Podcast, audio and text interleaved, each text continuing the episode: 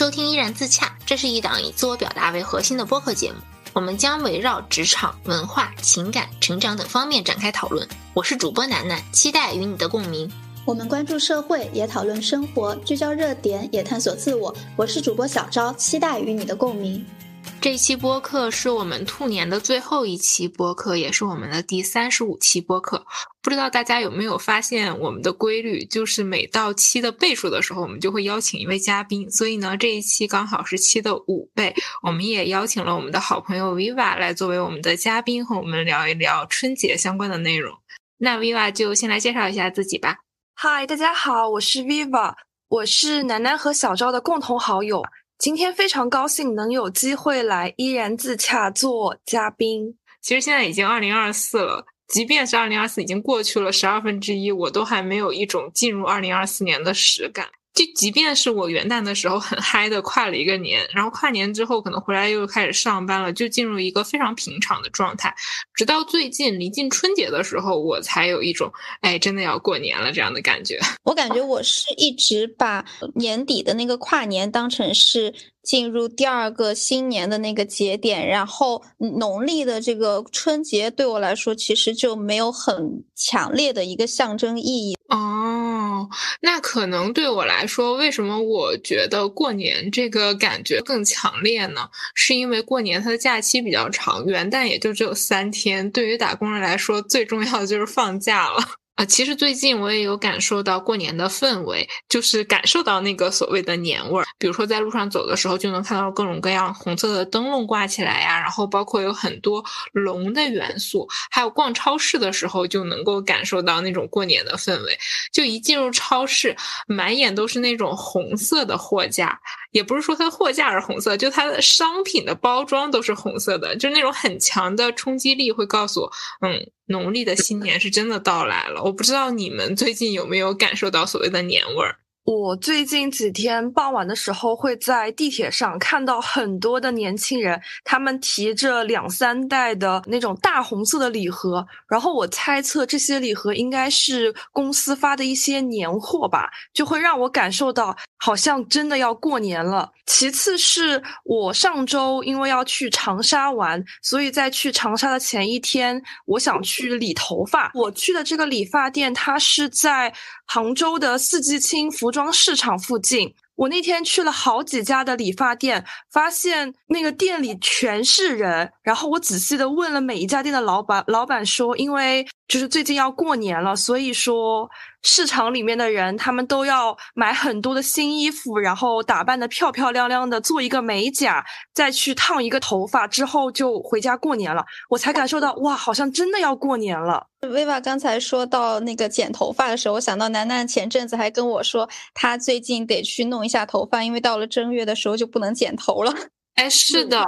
我感觉好像北方更重视这个。不管说是传统还是习俗，嗯，我问过一些南方生活的朋友，他们说他们好像就不是很在意。我不知道你们家里那边会不会很介意这个，就是正月不能剪头发。我感觉像我是杭州的吧，我们好像没有说这个习俗，但是我们过年前就是家里像妈妈呀、阿姨、外婆都会去烫头发，就是觉得要漂漂亮亮的去迎接这个春节。我们那儿好像对这个并没有看得很重要吧，但是 我对象不是东北的嘛，就是他去年的时候也跟我说，就是觉得自己头发有点长了，然后得去剪一下。然后我就说，那你为什么不去剪？他说，因为现在还是正月，就是不能去剪，不吉利。然后他就真的忍到了正月结束的时候才去剪，所以那个时候我才意识到，哦，原来这个说法是真的，就是有人认真在遵循着的。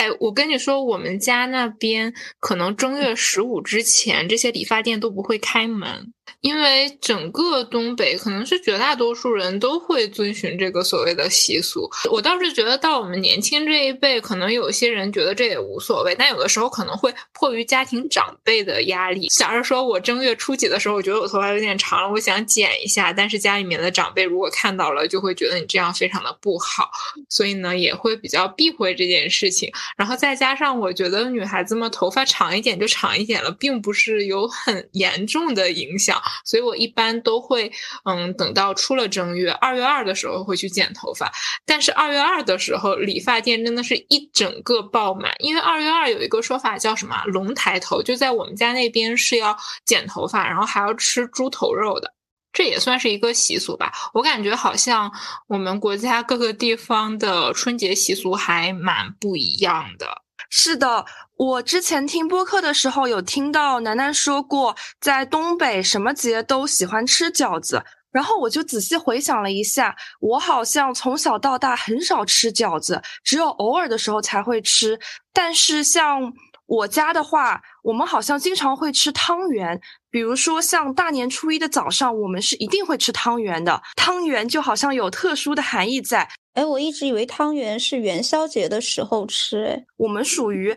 大年初一的早上会吃汤圆，然后十五的那一天也会吃汤圆。啊，对于我来说，可能也就是会在正月十五的那天早上，象征性的吃一个汤圆，因为我不太喜欢吃汤圆这种东西。就像之前我说过的嘛，我感觉我们家好像到了什么节都可以吃饺子，就包括元宵节，可能我们家到了晚上也是吃饺子的。而且我觉得，就是在过年的时候，全家人一起包饺子也是特别快乐的一件事儿。我不知道其他人家的除夕是怎么过的，就是在我们家的话，我们的。年夜饭都是下午的时候吃的，就不是真正的年夜饭，是一个下午饭。我们一般除夕的那一天早上起来，会先简单的吃一个早饭，然后全家人就开始各司其职的准备年夜饭之类的。然后像我们家的话，一般过年会一起去我姑姑家过，然后开饭之前会进行一些祭拜仪式，比如说，嗯，像我姑姑她会祭拜一些财神爷呀，然后还有我们家的祖宗牌位，然后以及东北很多人家都会祭拜的保家仙，就是。胡三太爷、胡三太奶和黄三太爷、黄三太奶，其实我到现在都没有太搞明白，但是每年就都要跟着长辈们这样一起拜一圈，然后我们才能开始吃饭。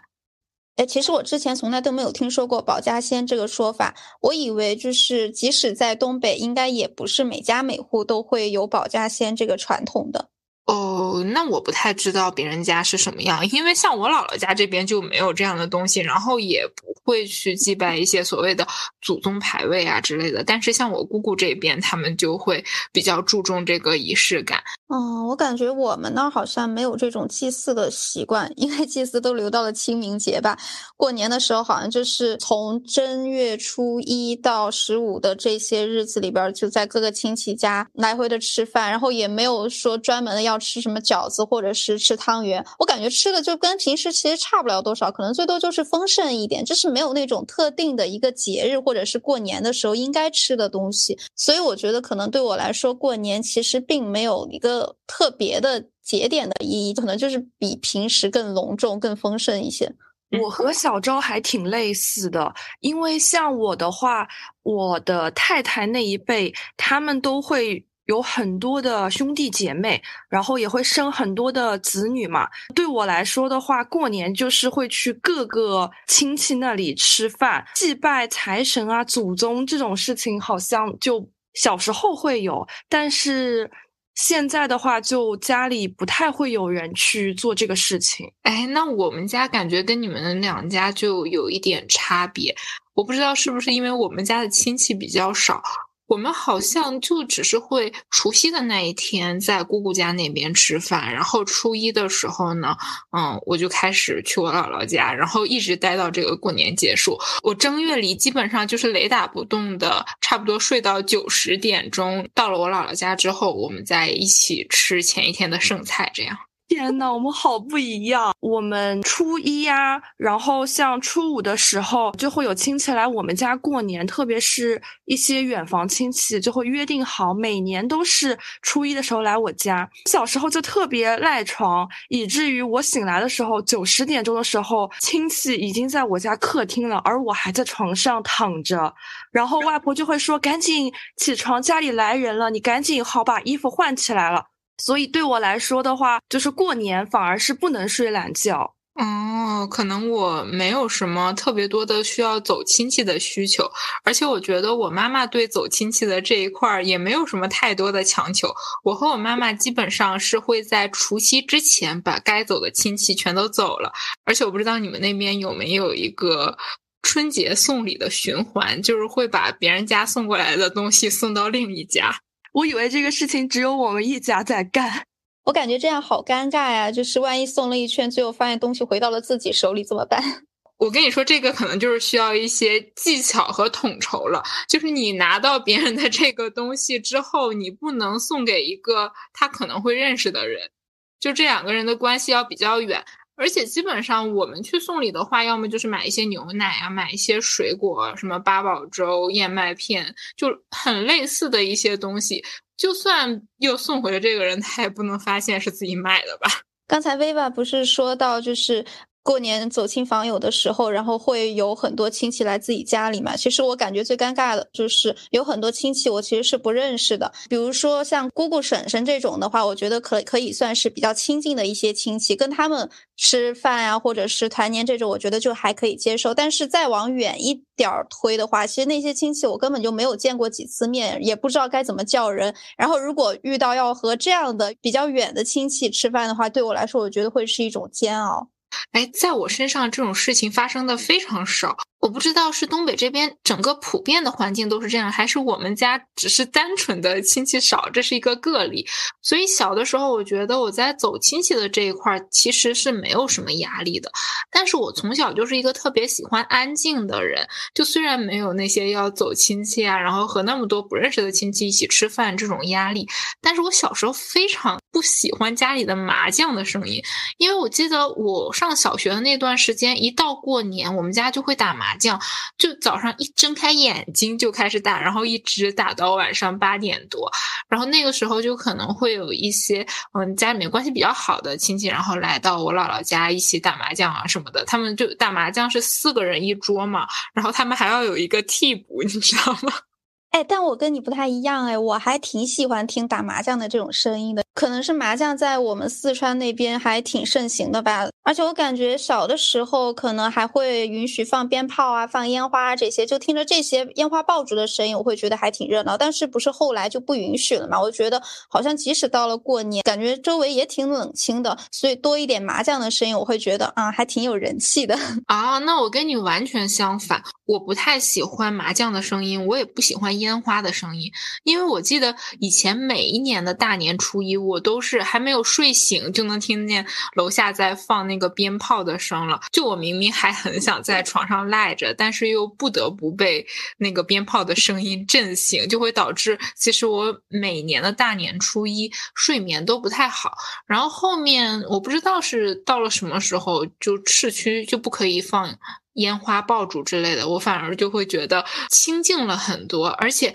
大年初一早上出门的空气也变得清新了特别多。就在我记忆里，我小的时候，大年初一的味道就是。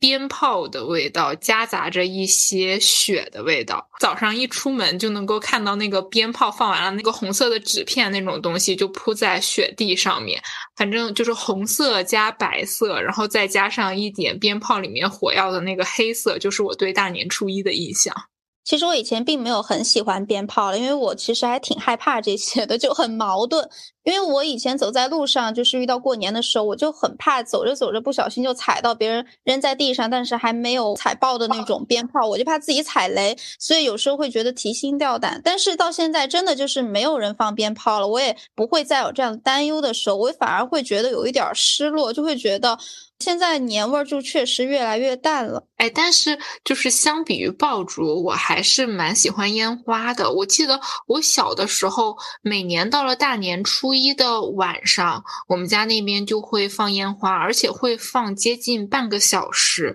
所以那个时候，嗯，每年到了大年初一的晚上七点，我就会开始在等烟花，而且我们家的那个位置是一个观赏烟花极好的一个观景位。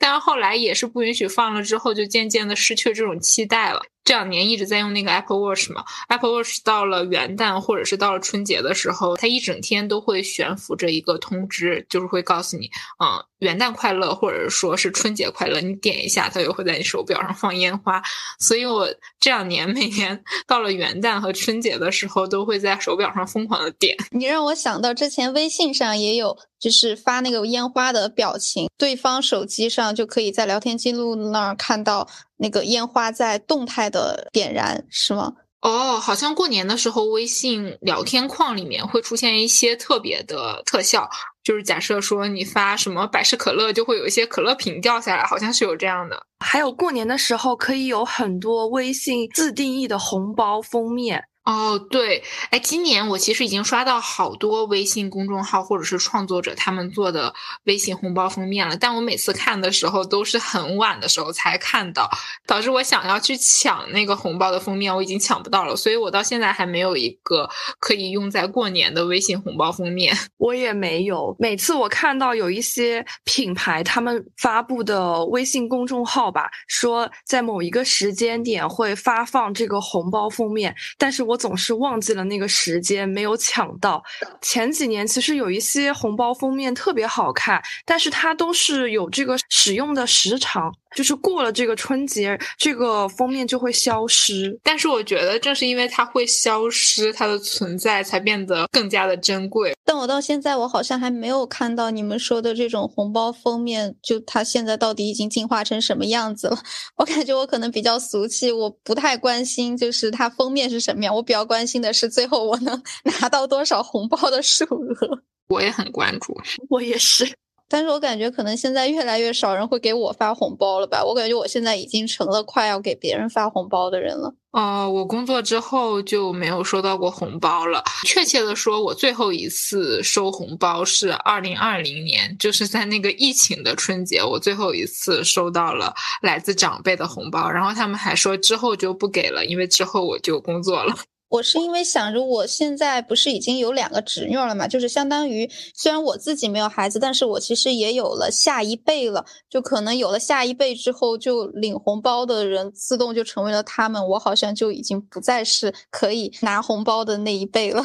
说起红包，我其实还有些期待起过年了，因为我是最近刚刚毕业嘛，过年之后要入职，我还挺好奇今年过年我能不能拿到红包的。嗯，反正我是彻底拿不到了，而且我工作之后每年其实。都有在给长辈发红包，因为对我来说，我们家这一代人还都没有下一辈的小宝宝啊之类的，所以我还没有一个嗯要去向自己晚辈发红包的需求。但是我觉得给长辈发红包反而是更重要的一件事儿。哎，我不知道别人会不会有我这样的一个心态，尤其是离家在外的这些人，我就会觉得嗯，我离开家乡了，然后对他们的陪伴真的欠缺了特别多，然后我就想。试图的通过金钱去弥补这种缺失，虽然说我给多少钱可能都不够，但是我又会觉得，嗯，我一定要给到一定的数额，然后才能更多的让我自己心里过得去。我也希望有一天能够像你一样，就是给长辈发红包，因为我感觉我现在好像还是那个伸手拿钱的人。哦，但是我觉得其实给长辈发红包有的时候也挺有压力的，因为你今年发了这些，明年总不能比今年更少吧？就至少是持平或者是更多。而且尤其是像这两年经济形势不是不太好嘛，而且我也听到了一些所谓的降薪和裁员的风声，所以我今年过年之前还挺矛盾的，就是到底要发多少钱？因为我这个标准一旦建立了，后面就不好往下降了。就每年还得保证有一定的涨幅，是吗？至少是不能降啊，至少要持平。其实最主要的是，我我还不知道我今年的年终奖能发多少。我们年终奖一般都是在过年之前的几个工作日发，现在还没到我们发钱的那一天。因为听到了一些风声嘛，就会觉得今年的年终奖可能发的还没有去年多，就会隐隐的担心。哎，我今天还在小红书上刷到这一类的帖子，可能是小红书发现了我们这一期要聊过年吧。嗯，然后那个帖子就是说，因为今年经济不太好嘛，越来越多的人其实并没有像之前那么期待过年了，就是因为感觉年终奖啊，或者是手里剩的钱其实并没有多少，然后回去过年其实要花很多钱的，所以心理压力会还挺大的。我也有刷到像小昭说的这一类的信息，就有很多的年轻人，特别是在外工作的人，说越长大越不想回家过年。回家过年一一方面是要给小辈红包，并且也要给自己的长辈这个红包嘛。另外一方面是会被家里的亲戚问东问西，就是询问工作近况，有没有对象啊。嗯，什么时候打算结婚？就这一类的问题，通通要被问一遍，所以越来越不想过年，也不想回家。听起来有一种年终汇报的感觉，像在述职。已经在公司述职完一遍了，回家还要再演讲一遍吗？真的太痛苦了。而且，尤其是像我们这些常年在外地的，然后到了过年的时候得回到家里边的这种，我现在的压力就是，就有一种我已经能够预想到，我回去之后要被问到像刚刚 Viva 说到的那些问题，然后我该如何应答，就有一种像在考试的感觉。所以我现在有一种类似于考前焦虑的这种年前焦虑吧。哎，我感觉我的情况可能还跟你们两个不太一样。因为我其实，在过去的这么多年里，好像一直都是按照他们的期望来生活的，在以前也没有遇到过太多同辈压力。因为上学的时候，我确实是一个好好读书，然后又比较听话的一个小孩儿。然后呢，一直也有一段比较稳定的恋情，所以他们也不担心我未来什么会不结婚啊之类的，所以也没有人催婚。后来呢，也是找到了一个在他们看来非常稳定的工作，他们又不会挑剔我。我的工作就这些问题，在前面这些年都没有。但是我发现工作之后，我就会遇到一个问题，就是会出现有一些不太熟的亲戚，他们一到春节吃饭的时候，就想要打探我在上海的收入情况。我觉得可能在大城市工作的年轻人，多多少少都会遇到这样的情况吧。就有一些没有边界感的亲戚，要么就是想要看戏呀，要么就是刺探你的隐私，还是怎么样。因为我觉得问别人收入。是一个嗯，反正我是觉得不太礼貌的行为，因为如果他是有边界感，就是会懂得尊重别人的隐私的话，他绝对不会问出这样的问题。但凡别人问了我这样的问题，我就会觉得他绝对不是在关心我，他或许就是想要看我的笑话。哎，但其实我之前也遇到过一些让我觉得非常没有边界感的亲戚，他们问我这些问题的时候，我会因为觉得被冒犯到，甚至还发火跟他们吵架。然后后来我爸就安慰我嘛，就说也没有必要真的跟他们生气，因为可能就是大家受过的教育程度不一样啊，或者是认知不一样，或者是看过的世界不一样。在我看来，可能会觉得自己被冒犯了，但其实他们可能真的没有。我们想的那样有恶意，可能他们就是觉得相互之间打听一下收入啊，其实就真的就是出于好奇或者是关心，也没有觉得如果你说出来的收入比较低，他们会瞧不起你，或者是收入比较高，他们会嫉妒你。我觉得就可能就真的就是一种没有恶意的冒犯吧。虽然我觉得这种其实也挺 让人上火的，但是又没有办法，就是这确实也算是一种鸿沟。我还挺同意小昭说的，就是我的爸爸妈妈也是这么讲的，因为我自己会被问到很多的这种问题嘛，我其实是心里有一些不舒服的，觉得被压得喘不过气来。我也想拒绝回答这些问题，可我不能说不，因为他们是我的长辈。然后爸爸妈妈就会说，其实亲戚也只是随口问问，嗯，因为去别人家里拜年嘛，可能是一个下午，呃，一个晚上这样子，那大家总是要讨论一些话题，打发一下时间的。但我觉得，如果我以后去别人家里拜年，我是不会追问小辈。嗯，比如说你学习成绩怎么样啊？你打算考哪一个大学？你工作怎么样？工资多少？因为我自己经历过这些事情，所以我不会让我的小辈这么的尴尬，让他觉得我是一个很没有分寸感、没有边界感的人。哦，淋过雨的人就想要为别人撑把伞，是这样吗？确实是这样子的。就我们在饭桌上经常会问我弟弟：“你打算考什么样的大学啊？怎么样？”然后我就觉得我弟弟其实他不太想讲话，我就会说他想考什么就考什么，他想读什么专业就读什么专业，还是要看这个高考的分数再来决定。我会帮他去圆场。如果我在曾经被问到这样的问题的时候，也有别人帮我圆场就好了。哎，我为什么就是对于收入的这一块比你们两个更加敏感？是因为我是真实的淋过雨，应该是我到上海工作之后的第二年，过年回家嘛，然后家庭聚餐，我的一个表姐夫，他就在饭桌上这样说：“你一个小姑娘在家里面随便找一个工作多好？我想你在上海赚的也没那么多吧？你在大城市那么辛苦打拼有什么意思呢？赚那点钱是不是都还不够你买房子？”我当时一下子就觉得他有一种居高临下的冒犯，因为他可能在哈尔滨算过得比较好，他也是一个嗯所谓的国企里。面的小领导，可能我对国企里面的领导自然的就带着这样的一个不太好的滤镜吧，我当下就会觉得自己心里是特别的难受的。我感觉他的这种情况应该就是很明显的带着恶意了。就我觉得，如果是同辈或者是年龄差距并没有很大的话，其实观念鸿沟没有那么大。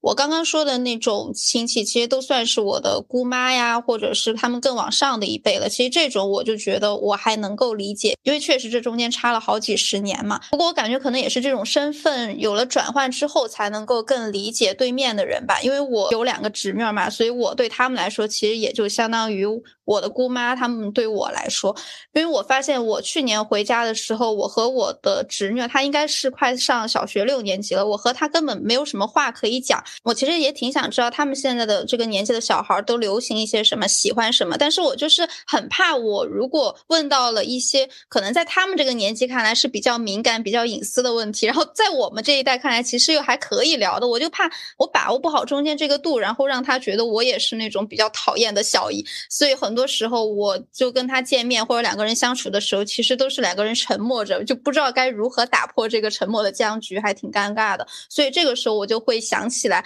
哦，好像之前我的姑妈们也是这样想和我聊天，但是他们又害怕问到一些触犯我边界的问题，然后我发火。那一瞬间，我好像忽然就站在了对面，然后体会到了对面人的心情，我觉得还挺奇妙的。其实就是只有自己真的设身处地的去经历了这些事情，才能够突然的理解。但是可能是因为我到现在都还没有一个嗯小辈，就是没有出现过这样的情况，我甚至都还没有去发压岁钱的这样的机会呢。所以对于现在的我来说，好像确实没有办法理解所谓的一些长辈，嗯，会去问我的工资呀之类的。但在我看来啊，长辈他们关心这个，可能是希望我们好。但是，就像我刚才说我的那位姐夫，我觉得他并不是希望我好，他可能是想要通过他的这一番言论来打压我，然后显得他自己过得好。哎，我不知道你们最近有没有发现有一个词叫断亲，还挺流行的。就是说，现在越来越多的年轻人开始越来越反感这种走亲访友的这种传统，然后会。比较决绝的，或者是比较强硬的，断掉和各种亲戚之间的这种人情往来。那我感觉这样的情况，可能还是迫于前些年一直被亲戚盘问各种各样对我们来说比较隐私的话题所带来的一些焦虑吧。因为我觉得过年它本来是一个特别开心的节日，但是就是因为夹杂了这些所谓的压力之后，就会让过年的这个快乐变得非常的不纯粹。而且有的时候这种压力可能也并不是来源于一些远方的亲戚，更多的时候或许是来自于我们的父母或者是一些特别亲密的长辈。是，不过我当时看到这个断亲的时候，我设想了一下，我自己会不会就是成为这样断亲潮的。当中一员，但是我后来又一想，可能我们父母那一辈，他们有很多兄弟姐妹，然后到了我们这一辈的话，可能我们就会有很多叔叔阿姨或者是姑姑婶婶之类的。但是我感觉，可能就从我们这一辈开始，不是现在生育率也在下降嘛？可能到了我们的下一辈的时候，其实就没有那么多亲戚可以 走亲访友了。所以我觉得断亲，它其实。到了再过几十年，可能也不是一个需要我们人为去切断的，可能自然而然那个时候就没有这么多亲戚，然后也不需要那么多的串门了，就感觉可能到那个时候，我们被迫的就成为了一座座的孤岛。虽然我其实还挺喜欢这种成为孤岛的感觉吧，因为会觉得又自由，然后也没有那么多的束缚，然后也不会被各种没有边界感的询问，但有时候就会有一些失落吧，就可能也是像前面说的年味儿越来越淡了。然后，如果成为孤岛的话，可能就是那种大家庭的那种概念也会慢慢的被稀释掉。但是我感觉这也是一个时代的象征，就可能在我们父母他们那一辈年轻的时候，他们过年是这样的一个氛围。但是到了我们这一代，或许过年就会有一种新的模式。或许就等到我们嗯三四十岁的时候，我们可以几个朋友离得近的，然后我们一起过年，今年去你家，明年来我家这样的。我觉得那也是一种很好的一个模式。就像我记得咱们小的时候，那个时候可能是因为首先没有智能手。机，另外一方面，那个时候春晚还算挺有意思的。以前我们家过年就是一边看春晚一边包饺子，春晚差不多嗯进行到比较精彩的时候，饺子也快包完了，然后就等到嗯零点之前敲钟的时候，嗯把饺子煮下去，过了零点大家一起再去吃那个饺子。但现在的话，我们过年的一个模式就已经改掉了，可能春晚对于我们来说，它就是一个 BGM，它并不是一个需要我们认真去看。的一个东西，更多的大家可能是游走在各大 APP 里面去抢不同软件的那种什么新年红包。好像每年都会有吧，就集什么卡，就有点类似于支付宝的那个集五福的那一种。伴随着这个新年红包的声音，还有各种各样微信群里面的红包，还有各种各样拜年的那个消息啊之类的。与此同时，我们家唯一不变的，就还是会在相同的时间节点去包饺子，只不过我们吃饺子的时间可能会稍微提前一点，因为我们年纪也变大了，长辈的年纪也变大，大家都熬不动了。说到这个熬不动，我就想到现在的过年和我小时候的过年差别真的很大。就小时候是家里的长辈会做饭，请一些亲朋好友来家里一起看春晚，然后等着零点的时候放烟花爆竹。但是现在大家好像会更加倾向于去饭店里订几桌年夜饭，到了晚上的八九点钟就各回各家。哎，我们家也是哎，就我记得应该是从几年前开始，家里长辈好像就不太愿意再在家里边弄了，因为家里边弄完每次都还得收拾卫生，这些就很麻烦。所以我觉得应该就是从前三四年还是五六年开始，就习惯去直接外面吃。但我感觉去外面吃那个年味儿就更淡，就是。跟平常下馆子的那种感觉差不多，没有那种在家里大家一起吃完饭，然后一起看春晚，然后守岁的那种感觉和氛围了。哎，我们家只有好早之前的一年是专门出去吃的，因为那个时候好像出去吃饭是刚刚流行起来，然后我们家就想着，那我们今年就出去吃。然后出去吃了一年之后，我们觉得。外面的菜也没有那么合我们胃口，所以直到现在，我们家每年都是自己在家里面做饭。而且像我姥爷，就是我外公，他是一个特别特别有仪式感的人。他每年快到了除夕，大概除夕之前十天，他就会。写菜单就是专门，嗯，拿出一张纸、一支笔，然后规划一下，就是今年我们的年夜饭都要有什么。然后，因为我们家人也不多嘛，可能就是菜也不会做的特别多。但是，就像嗯鱼肉啊，然后包括我们东北的豆角炖土豆，就在我们那边叫大丰收，就这一类的。嗯，都会有，就各种该有的年菜都有，但是又要嗯膳食营养均衡，然后也不能做的太多，就这是一个还蛮复杂的一个统筹，而且我们家每一个人擅长做的菜可能都不太一样，所以最后可能会把每一道菜分配给不同的人去做。哎，我好羡慕这种氛围啊！我感觉可能还是得家里有有老人才行。我觉得老人就是一个大家庭的核心。我记得我爷爷奶奶还在的时候，我爸爸这边的亲戚每年团年的时候，就是必须得。按照老人的意思，一个大家庭必须要聚在一起，然后大家要一起自己做饭，然后小孩要一起玩。那个时候就觉得还挺有过年的氛围的。但是后来，如果老人不在了的话，就成了每个小家庭自己做计划，或者是决定今年到底怎么过。好像整个大家庭的那个核心丢了，那个过年的味道对我来说就不太一样了。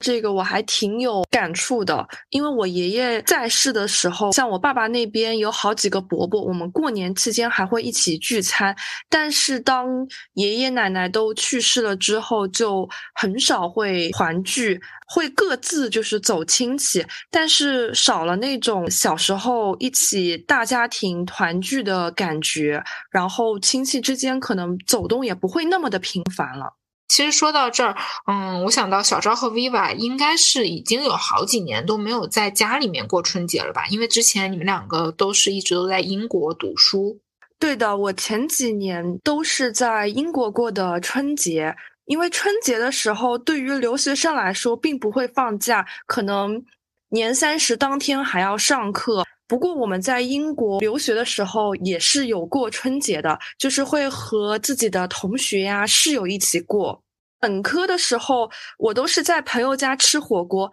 因为对于那个时候的留学生而言吧，都不怎么会做饭。当时小红书啊、抖音啊也不是特别的流行，大家不会去这些社交软件上搜索一些菜谱。火锅其实就是可以在网上下单一些火锅底料和大家爱吃的食材。让他直接帮我们送到公寓门口，我们就会在下课之后一起围坐在电视机前面开锅即吃，然后看春晚。像我去年的话，我是和我的室友一起，我们提前预定了去中餐厅吃年夜饭。我觉得在国外能够吃上一顿地道的中国菜，也足以慰藉一下自己的思乡之情。是的，其实我也有三年没有回国了嘛，除了去年回国了一次，但去年也其实也是过完春节之后才回国的。算下来，我应该是有三年没有在家过过年了。我印象里，其实每到春节的时候，应该都会去一次中国城。前两天我还去了一次中国城，那个时候就已经有一点感觉到年味儿了，因为伦敦的中国城。它会挂满很多红灯笼嘛，人也挺多的，就看着熙熙攘攘，然后又非常的喜庆热闹。然后街边杂货店也会外摆很多挂着字符对联、红包灯笼的那种，就老远就能够看到一大片的红色。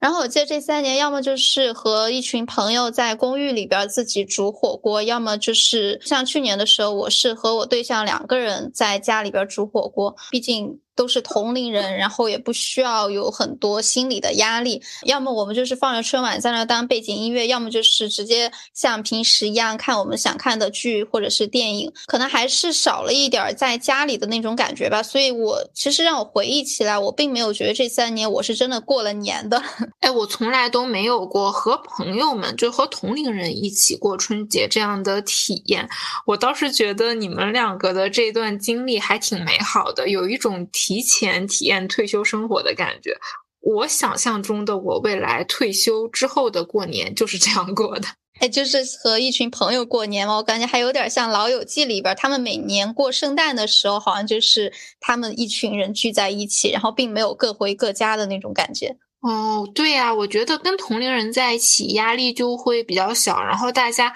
能够聊的话题有很多，就因为是朋友嘛，彼此也比较熟悉，就能够知道对方的边界是在哪里的，就不会产生一些不必要的摩擦和矛盾。哎，但是说到嗯不回家的春节，我在此前只有过一次，而且我之前也有在我们的播客里面讲过，我忘记是哪一期了，而且那一次是因为被迫没有回家。就我是二零二零年的夏天入职的嘛，然后到了二零二一年的那个春节，其实那个时候管控的还挺严的。然后我们当时就是接到了一个嗯要求吧，就是建议大家春节不离户。但我理解的是建议就是建议，但是我可以不听。所以当时我也是买了春节之前回到哈尔滨的票。与此同时呢，我们的部门又在统计，就是谁过年要离开上海。后统计下来，可能只有一些住在江浙附近的一些人，他可能会离开上海回家过年。稍微远一点的只有我，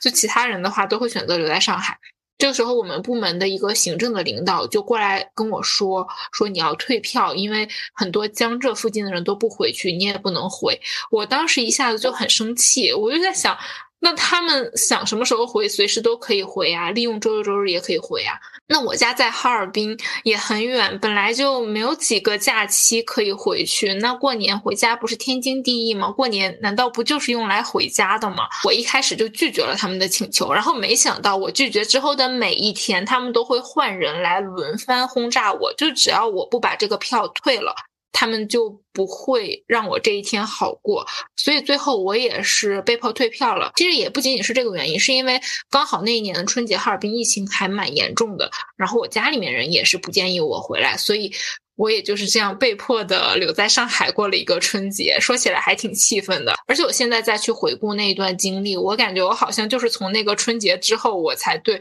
我的这一份工作产生了深深的厌恶感，或者是说，在这一份工作里面接触的一些人，我对他们产生了一些抵触的感觉。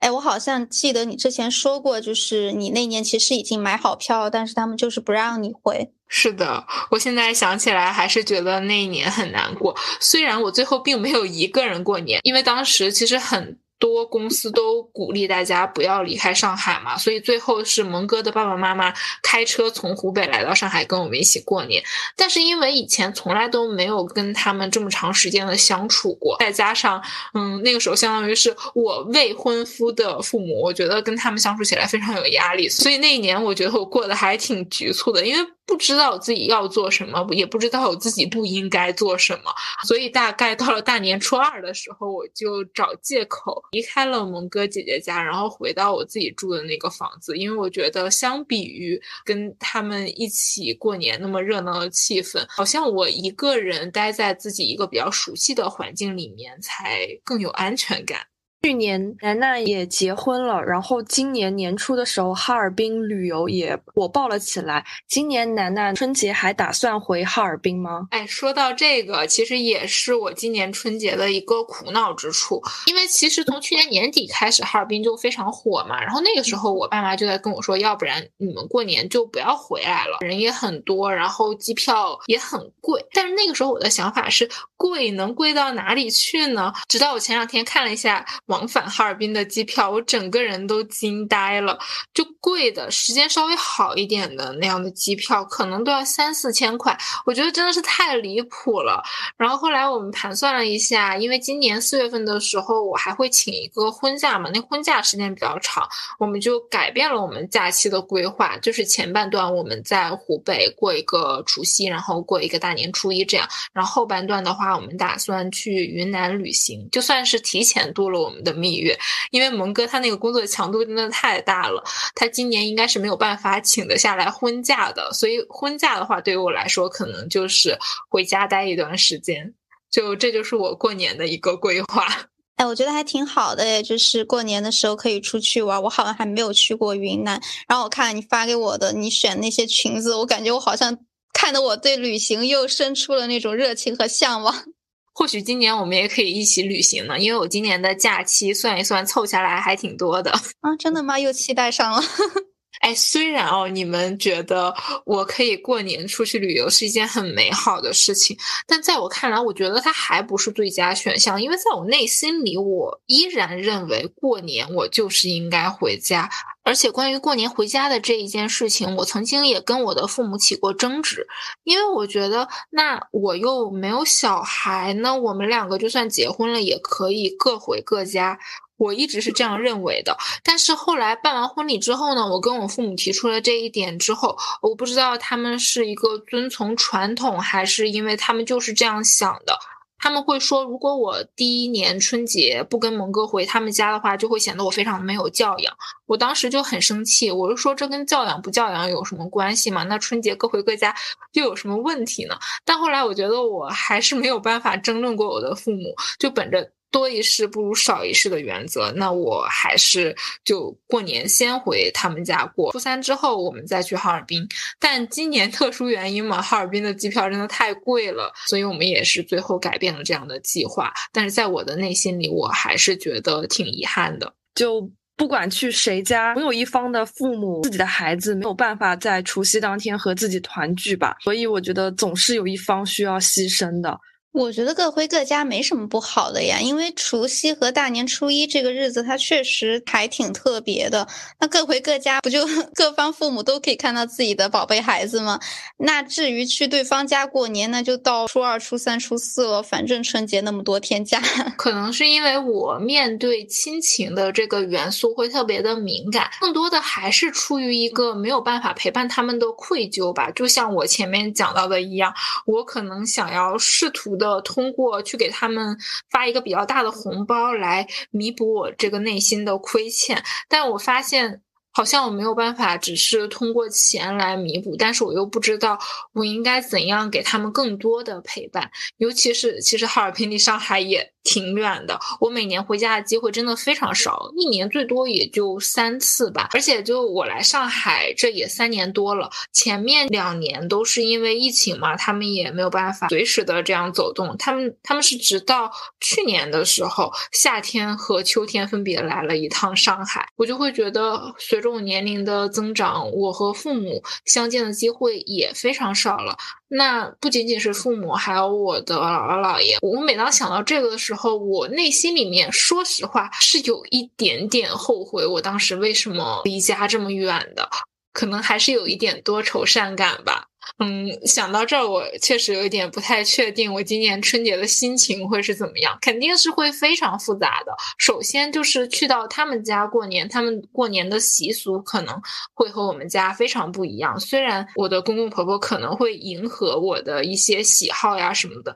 但我就会感觉，那毕竟还是不一样嘛。我在做一些事情的时候，也会有非常多的顾虑，就不能像我在家里面过年一样那么自由。感觉等过完年之后，楠楠和小昭可以在播客里讨论一下有关于楠楠怎么在湖北过年的。我觉得或许我们两个会聊一下我们过年都是怎么过的，但是我觉得更多的我的期待可能还是专注于我接下来很快就要迎来的这一趟旅行吧。因为我真的一直以来都非常想去云南，因为之前我一直都在哈尔滨上学，那云南离哈尔滨也很远。现在虽然来到了上海，云南对我来说也不是一个很近的地方，所以一直一直都没有去过。而且对于我和蒙哥来说，云南算是我们两个的九年之约，因为九年之前我们两个都在记者团，当时做过一个专题的策划，就是每个人都要写一下自己想要去的地方。然后那个时候我们两个是唯二写的想要去云南。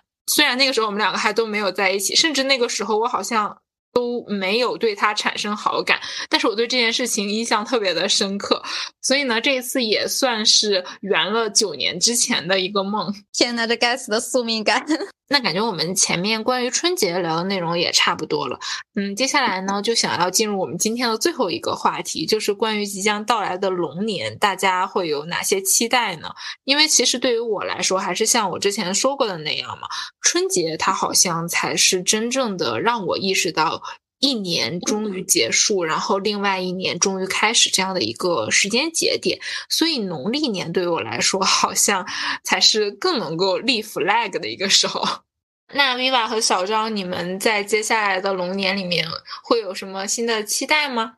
我觉得二零二四年应该对我来说，应该还是挺重要的一年吧。我不知道你们有没有听过一个说法，就是说从二零二四年开始，就是它。会是一个新的十年大运，叫九子离火运，就是相比于之前十年还是之前二十年是走的土运。如果是从仪式感的角度来说的话，我会觉得它是一个全新的一个起点或者是节点，所以我觉得它也象征着很多事情从头或者重新开始。我觉得我在今年对自己的期待其实也并没有很大很多，可能就是会想要更多的掌控自己的生活吧。因为我觉得我的安全感就是来自于我能不能很好的掌控我的生活，管理好我的生活。如果是说从一些比较小的事情来说的话，可能就是我又会在今年重新开始做计划表，然后写手账，然后可能会管理一下账单，然后也要持续的进行一些日常的记录。就可能从这些比较小的方面做起。我希望在今年结束的时候，我的年终总结应该可以涵盖不光是这一年，也是这几年我的一个变化和一个进展。这就是 J 人的仪式感。哎，其实我们三个都是 J 人。对的，说到这个计划，我就不得不提，我从今年重新开始写日记了。过去几年也有写日记，但我觉得我可能有在为追求一些完美而造假吧。所以今年我对自己说，我要对自己更加的诚实。嗯，每天我都会记录三件快乐的小事。其次的话是说到今年的期待，因为春节过后我就要入职了，成为职场打工人。那我肯定是更希望自己可以情绪更稳定，能够接受各种可能性。这可能包括成功的自己，也有可能是失败的自己。嗯，我觉得我要心态调整好，做一个稳定的成年人。另外的话，我也希望自己可以在下班之后学习一些新的技能，把注意力回归到自己的身上，让自己的内核更稳。哎，其实刚才 Viva 说写日记的时候，本来想要接一下的，因为我们在第七期节目的时候邀请了雨帆嘛，当时雨帆和我们聊的就是记录啊、日记啊、手账。我们在那一期节目里面还有提到 Viva，我们还很明确的提到了当时 Viva 有跟我们讲的每天记录三件让我们觉得快乐的小事。我记得我也坚持了一阵子，但后来不知道为什么我就不打卡了，好像雨帆也不打卡了，你也不打卡了，然后没想到你今年又坚持。起来了，对，因为当时我们三个说每天记录三件小事的时候呢，大家都有在打卡，但后来我发现我有一点为了迎合别人，然后在造假吧，就是我在每天打卡的时候，我会觉得我有一个预设的观众，他们会看到我每天分享的这三件小事会是怎么样的一个心情，后面就没有再坚持下去了。但今年，哦，我每天都有在坚持在日记本上记录。我觉得我就是要遵循自己的内心，把自己最真实的想法记录下来，然后等到年末的时候再去回顾，这样子我就会知道。在过去的一年里，每一天我发生了什么事情？哎，这个其实也让我们想到了第七期节目里面我们提到一个观点，就是最怕我们自己对日记本说谎话。其实对于我来说，我希望我今年是不要给自己做假账。因为我们上一期不是刚聊完消费嘛，其实我和小昭都被自己去年的消费的那个数额给震惊到，所以今年刚开始的时候我就做了记账，而且是家庭的账单的记录，就每一分钱我都会。记到我和蒙哥我们共同建立的那个飞书的文档里面，就到现在我还没有做假账，但是我真的很担心，我今年又冲动消费了什么，我就会觉得这个不好意思往那个账单上写，最后它就会变成一个 自欺欺人的假账账本，好好笑啊！怎么就开始做假账了？这三个字听起来就很好笑。哎，我跟你讲，我我不仅仅是会在我的账单上做假账，我不是还挺喜欢记录我的饮食和运动嘛？我有的时候在记录饮食的时候，我也会做假账，就是假设说我偷吃了一个薯片什么的，假设我吃了一包，我可能会写半包这样，或者是干脆我就不写了。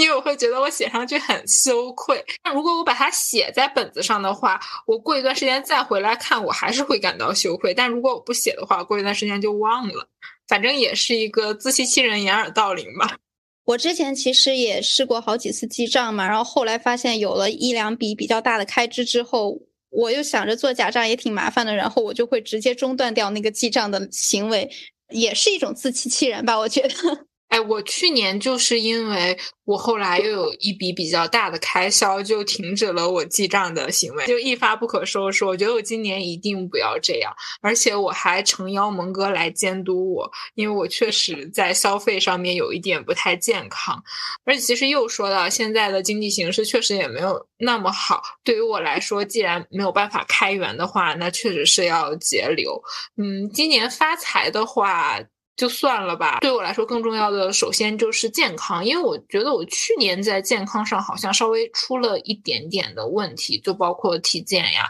然后还包括我不是还出了一个小车祸嘛，虽然是没有多大的影响，而且我车祸的理赔，就今天在我们录播课之前，它刚刚就到账了。咱们录制这一期的时间节点好像也还挺巧的，就我终于把这件事情给了结掉了。除了健康之外呢，我希望我。龙年可以长长久久的开心，因为我发现我好像进入职场这接近四年里，我很少有那种特别特别开心的时刻。我不知道是因为疫情的影响啊，还是因为我没有。做好从学生到职场人的这个身份的切换，我就觉得就一口气在那里提着，没有办法彻彻底底的让自己感受到那种完全的无压力的快乐。但是最近我确实也是有在记录一些，嗯，类似于每天让自己感到开心的小事儿。而且咱们再上一期，嗯，不是也聊了那个声音 vlog 吗？我和小昭也分别跟大家介绍了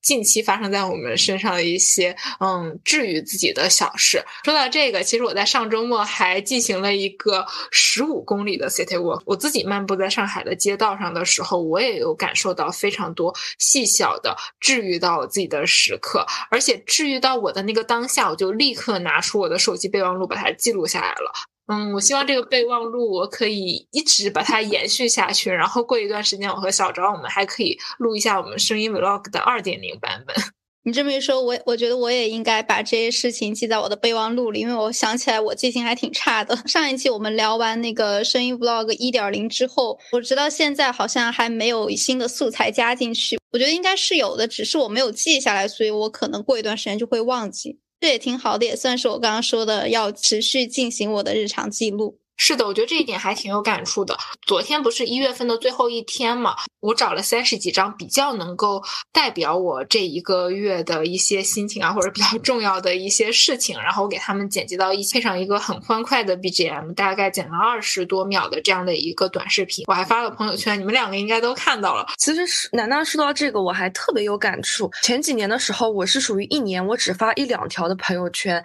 但从去年开始，我有了非常大的改变。因为我觉得随着年龄的增长吧，也越来越意识到，其实我的人生没有那么多的观众，呃，朋友圈就是我自己的私人秘密空间，我应该多去考虑自己的感受，多记录。印象里，楠楠好像每个月都会有剪一个小的短视频。哎，我确实是会有剪这样的视频，然后有的时候我也会在朋友圈进行一些阅读的总结，就包括我在比较热衷于拍 vlog 的。一些阶段，我还会拍一下 vlog。当然，二零二四年的第一个视频版的 vlog 好像还没有出来。希望我这一次去云南的话，可以多拍几个。当然，只是希望，因为我觉得我对于视频版的 vlog 好像是非常的三分钟热度。我反正现在已经在期待我们今年会不会一起旅行了。那你快点规划好时间，因为作为一个计划型的 J 人，我真的特别热衷于做旅行规划。我前两天应该给你们两个都分享了我去云南的行程吧，就是那个截图，我我做了一个非常详细的规划，包括我们嗯什么时候出发，然后大概买哪个航班，然后中间第几天在哪儿，然后以及后面。嗯，我们会有一些需要做的事情，包括订火车票、订飞机票、订酒店，然后买东西。我会给他们分成一条一条的事项，每一个事项都会有一个流程。比如说，他现在是待确认的状态，还是已经确认的状态，还是已经付款的状态？然后这件事情是我去执行，还是蒙哥去执行？包括这件事情的时间节点，这真的很 J 的一个记录。哎，我之后可以把我的那个截图贴在我们的 show notes 里面。是的，我听你在那说那个计划的时候，我 感觉就有一种心满意足，说不出来。虽然跟我没什么关系，但我听的就感觉很开心，就可能满足了某一种强迫症吧。哦，真的是这样，我就觉得我做这件事情的时候完全不觉得麻烦。虽然我会花很多时间，就包括看一些攻略啊，然后挑一些酒店和民宿，就挑它的时候其实是有一点浪费时间的。但是我完全不会觉得，哎，这个时间就没有去做其他的事情是很遗憾的一件事儿。我反而觉得我好像是在脑海里面已经旅行过一遍了，就是把我的旅行预演了一次。